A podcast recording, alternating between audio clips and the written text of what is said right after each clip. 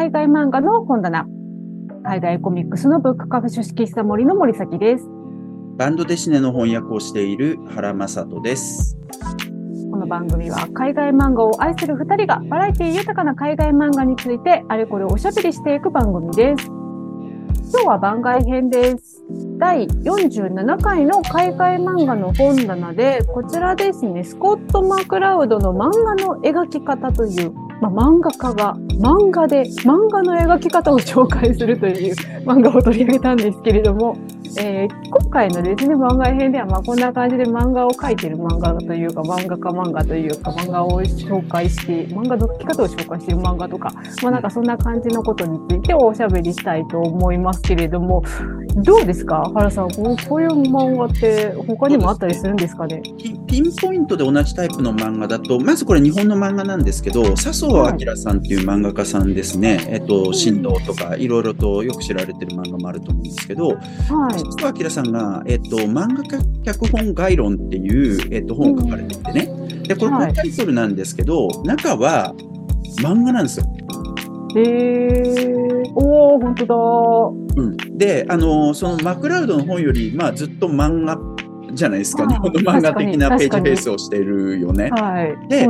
えっと、漫画を作るっていろんな局面があって、えっと、スコット・クラウドはその全局面みたいなのを触れていくわけですけど、漫画の描き方で。これはもう漫画の脚本というか、ストーリーテリングのところに特化してるっていう感じ。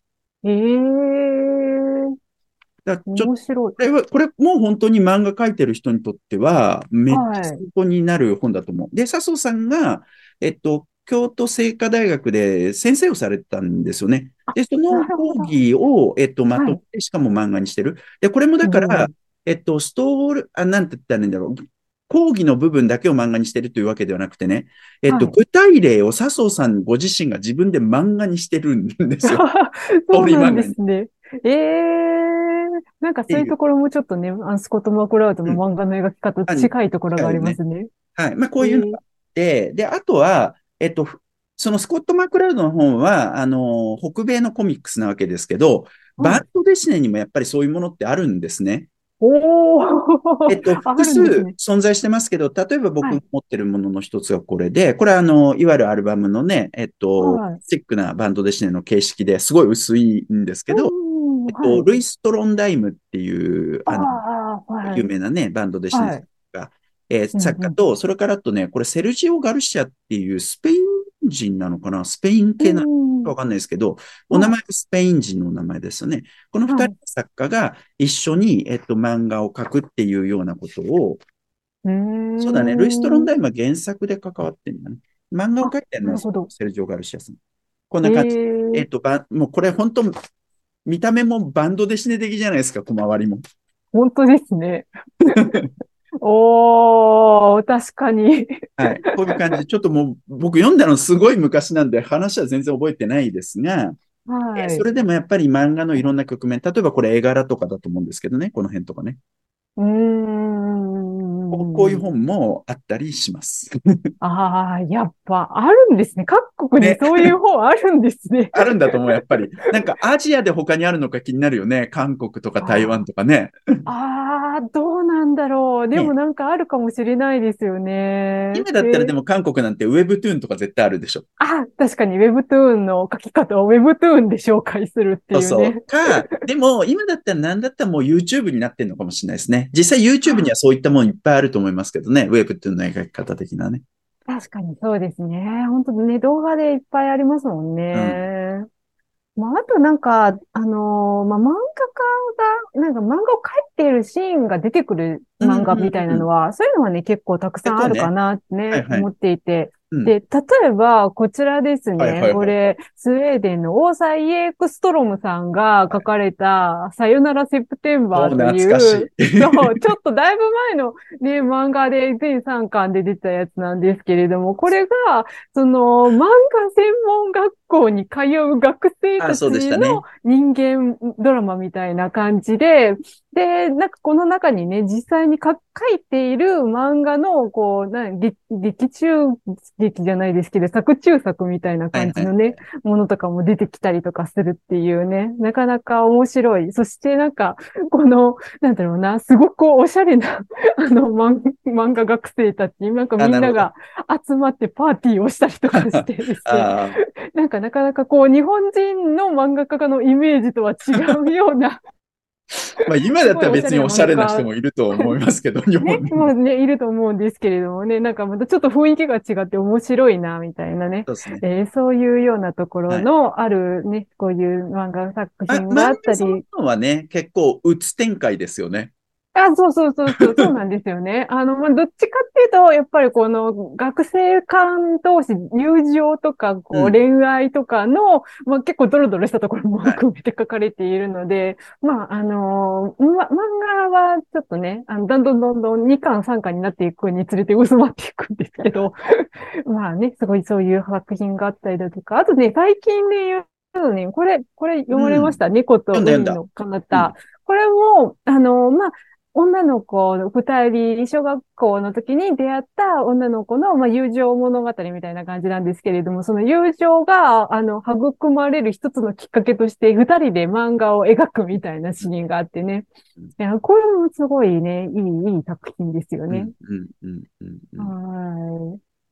そうね、なんかこう、漫画が、えっとね、出てくる作品で、最近読んだやつだと、このね、台なるほどね。湾のね、で、リンボーゲンさんの夢次元からやってきたという、作品なんですけども、これまさしくこのなんかちょっと変なね、あの、ファニーな感じの不思議な生き物が、あの、人間のこと知りたいから、なんか悪夢を、なんか夢の漫画を描けと言われて、こう漫画家さんが漫画を描かせられるというか、まあお金と対価でね、あ、金がもらえるんだったら書こうかみたいな感じで書くっていう、ちょっと面白い作品でしたね。はい。なんか作者さんがね、あの、アングレム、アングレムってなんていうか、美術学校みたいなのがあるんですけど、漫画をやるところもあって、ではい。そこに滞在してた時に書いたって書いてなかったかな？それ、確か。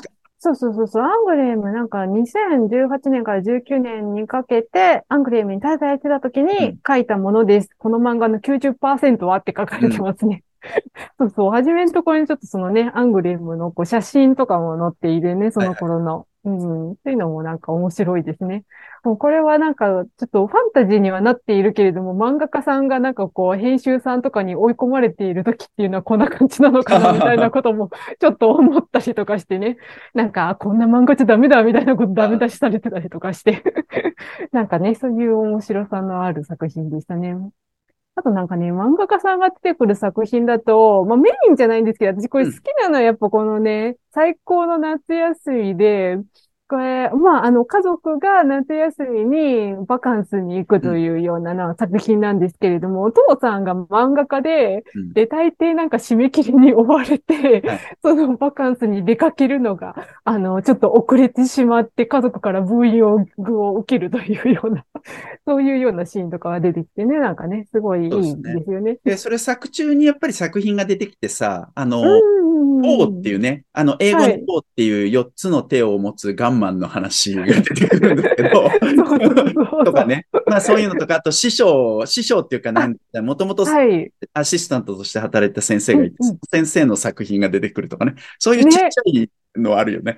面白いですね。私もなんかあの、バンドデッセイってなんか一人で書かれることが多いのかなと思ってたんですけど、アシスタントとかあるんだ、やっぱりみたいなところがね、面白かったですねま。あまあ週刊誌があった時とかね、それこそスピルーとかで働、スピルーとかあとタンタンとか、そういったところで書いた人はそういうこともあったでしょうね。はい。あとなんか、原さんありますか？そうですね。やっぱり漫画家が出てくるものとかって実は結構あるんですよね。うんうんうん。その、例えば、えっと、まあ、何度か、ここでも紹介してると思うけど、このワイン知らず、漫画知らず、HN ダボド。えっと、そもそもこれはだから漫画家とワイン生産者がお互いの仕事をし合うっていうことで、うん。漫画家の仕事の現場とかね、漫画家とかがいっぱい出てきたりもする。うんうんうんうん。それから僕自身が翻訳してるやつだとね、このポルトガルっていうのは漫画家を主人公にしてますからね。まあ、ただだから漫画を描くシーンとかはあんま出てこないけど、うんそうだったりそれからあと、えっと、エマニュエル・パージュのチェルノブイリの春ね。うんなんかもう、まあ、漫画より絵を描くことそのものがテーマになっているところはあるけれども、これ作者の自伝的な話でもあって、作者のエマニュエル・ルパージュが、なんかこう、えっと、絵をもう描けなくなってる。これせ、メンタルというより、どっちかというとフィジカルな理由で描けなくなっている。で、はいえっと、そういった時に、チェルノブイリの、に訪れて、えーで、そこのことを、あの、なんていうか、レポートするみたいな仕事を受けてね。で、実際チェルノブイリ行ってみて、みたいな、その中で自己回復をしていく、絵をまた描ける、色をつけられるようになるみたいな、そういう話でね、そういう作品でもあるよね。でこれ、まだ取り上げてないけどね、いつか取り上げてもいいんじゃないかと思うんですけども。確かに素晴らしいそうですね作品。ですよ、この作品ね。はい、そうですね。はい。あ、あともう一つある。もう一つ、あ、まあ二つある。これも言っとくか。えっと、定はい期なんですね。あの、前にも、えっと、海外漫画の本棚で取り上げてますけどね。この作品もやっぱり絵を描くってことすごく重要なテーマとして出てくるよね。そして、後に漫画を描くようになるわけでね、作者はね。うんそしてね、もう一つこれですよ。ドッグマン。ああ、ドドッグマン。はい。ドッグマン一番最初が、二人のはい。あの、友達同士が、えっと、子供の時に漫画を、えっと、描くっていう話が出てきて、そこからはい出来上がっていくのがこのドッグマンのお話なんですよね。うーん、そうですね。確かに、定義が書かれてましたもんね、はいこれね。なので、ドッグマンはもうまさに漫画家漫画っていう感じです。漫画か漫画。